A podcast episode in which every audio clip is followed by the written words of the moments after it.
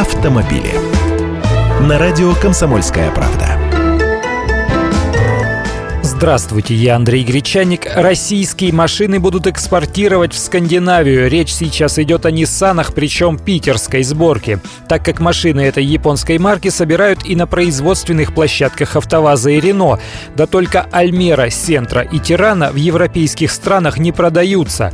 А завод Nissan в Санкт-Петербурге выпускает четыре модели X-Trail, Tiano, Murano и Pathfinder, а планирует начать производство кроссовера Кашкай. Вот эти машины уже глобальные, они предназначены для многих рынков, в том числе и развитых стран. Для нас это было бы хорошо, поскольку у завода было бы больше заказов, и в кризисное время он сумел бы сохранить персонал. Да и это валютная выручка. Государству же нужен импорт нормальных промышленных товаров, а не только сырой нефти.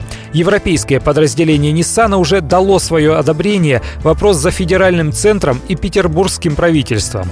А еще необходимо будет сократить таможенные пошлины на экспорт автомобилей, а также получить возможность со стороны бюджета компенсации затрат на экспорт, например, ввозной пошлины в Европе. То есть не просто все. Государство тут должно пойти навстречу бизнесу. В дочерней компании Nissan Datsun тоже поговаривают о возможности экспорта их машин, которые собирают на автовазе, но пока только в Белоруссию и Казахстан. Да и продажи автомобилей «Лада» планируют вырастить на 15-20% в этом году благодаря активному их продвижению на внешних рынках.